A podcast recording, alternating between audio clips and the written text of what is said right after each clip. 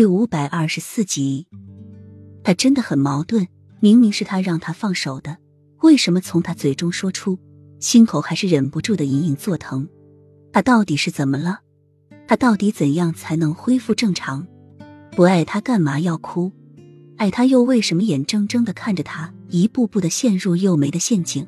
不仅不去救他，还准备冷眼旁观他是什么下场？他到底是怎么了？以前爱就是爱。不爱就不是爱，现在爱和恨全部都搅合在一起了。女人真的是一种很奇怪的生物。洛英趴在石桌上，无声的流着眼泪。啊！宗人府中一声声凄厉的惨叫声传来，又没双手被吊起，一个狱卒拿着长长的鞭子在他身上无情的抽打着，一边两边，又没渐渐的失去知觉，身体被打得皮开肉绽，也没有了知觉。一盆冷水狠狠的泼到幼梅的身上，幼梅一个冷冽，又从昏迷中醒了过来，接着全身就被毒辣的痛包裹着，而心伤还在加剧着。幼梅真的痛得没有力气再喊叫了。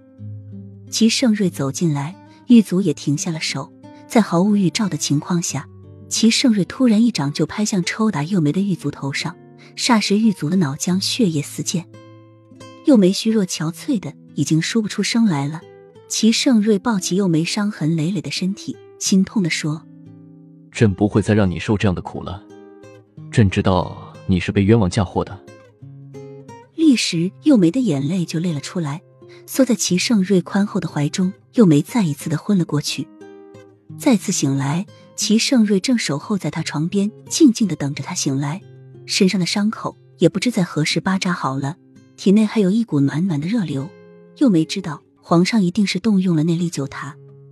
皇上，幼梅虚弱的叫了一声，齐盛瑞立即就握住幼梅的手，温情的凝视着她。没事了，以后都不会发生这样的事情了。你好好睡吧。臣妾谢谢皇上信任臣妾。幼梅沙哑着声音，泪水顺着眼角流出。朕知道不是你嫁祸你的人，朕已经处决了。